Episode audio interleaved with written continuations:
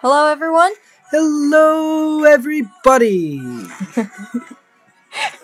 欢迎回来啊！这里是大脸妹和美国老公的 She's stealing my part. 美国老公的生活碎碎念。You're trying to steal my part. Jeez.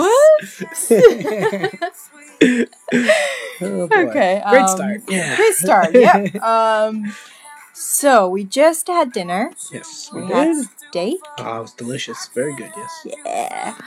今天刚刚吃完牛排，所以真的是有点晕乎的状态哈。刚刚报台报错了。Okay, so happy thing is we have leftover.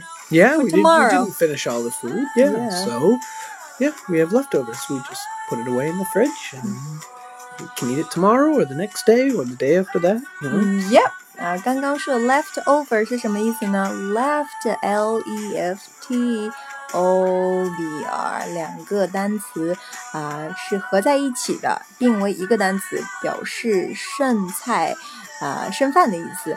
然后我们中国啊也现在呢流行的大龄剩女，这个剩女剩男也是叫 leftover。But anyway, um, so we're gonna talk a little bit about Americans' eating habit of Mhm. you know uh, of eating the leftovers. Yeah, yeah. So yeah, compared to um, China, right. I feel like as a Chinese that Americans turn to eat leftovers more often and Definitely, definitely. Yeah, I mean it's very, very common. That's you know pretty Mhm. much what everybody, every family in America does. Is, Yeah. yeah, you cook a meal and if there's food left, you put it put it away in the refrigerator. Yeah，那就是今天的节目中呢，就要聊一聊美国的啊、这个吃饭上面的一点，就是关于吃剩饭剩菜的这个这个、话题。在美国，在我觉得哈，和中国我们中国人比起来，美国真的是吃剩饭剩菜完全没有节制。一般来说，一般家庭可能一周的话就。就嗯，可能做两次饭，两到三次，最多三次，然后其余的时间，然后每一次做很大一份，然后其余的时间都是吃剩菜剩饭，真的，相信我，他们这边不行天天做饭的。当然，如果是说有嗯、a lot of kids, if you have you know family with a lot of kids, you cook every day. But for you know for for couple that doesn't have any kid anymore uh, at all, and you know for elderly couple. I don't know for single people, they just don't cook every day. Not like Right. Chinese. Yeah, no. So usually don't. No, you cook a meal, you can eat it. You know, you few save it times for throughout the week. Yeah. yes, exactly.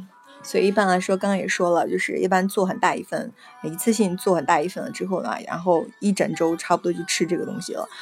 So and I feel like you know what happens if we go to restaurants，如果是去餐厅的话， 他们这边吃剩饭剩菜真的没有节制，到哪种程度呢？就是你去呃餐馆，如果点了点点了一份东西，完了之后还剩那么一小口，那么一小口的话，我们中国人觉得，哎，算了吧，也就那么一小口了，是不是？带回去的话也吃不了什么的，觉得又口感又不是那么对，而且谁会吃那剩饭剩菜呀？But what if you have one last bite in you know in in your dish?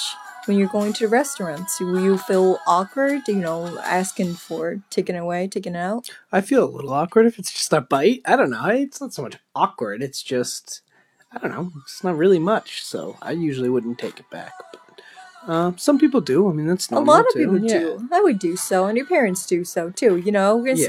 and cooking at home. You know, sometimes I have a little one last bit bite of something We have a little container to save this and so save it tomorrow. So that's what I feel like. Yeah, yeah. Um. So yeah, talking about container, But that's the- the- very important to Yeah. receive the leftovers.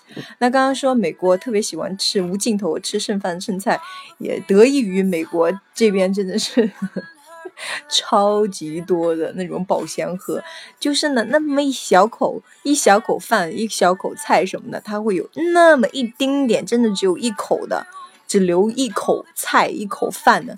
那么那那么分量的那个小盒子、保鲜盒都有，所以他们这边就是无论的你的 meal，你的菜饭饭菜的话有多大多小，他们都可以都可以都可以保保鲜到你的那个 refrigerator 里面，然后嗯拿到当就是呃、后一天再吃。然后呢，他们也不会觉得啊，还好小尴尬 awkward 或 embarrassed 小尴尬啊，都不会觉得。他们反正该带去呃上班的地方去吃，反正大家都是这样的，所以不会觉得哎，还觉得哎吃剩饭剩菜啊，觉得啊中国人还是有一点点觉得不好意思，但他们这边就完全没有。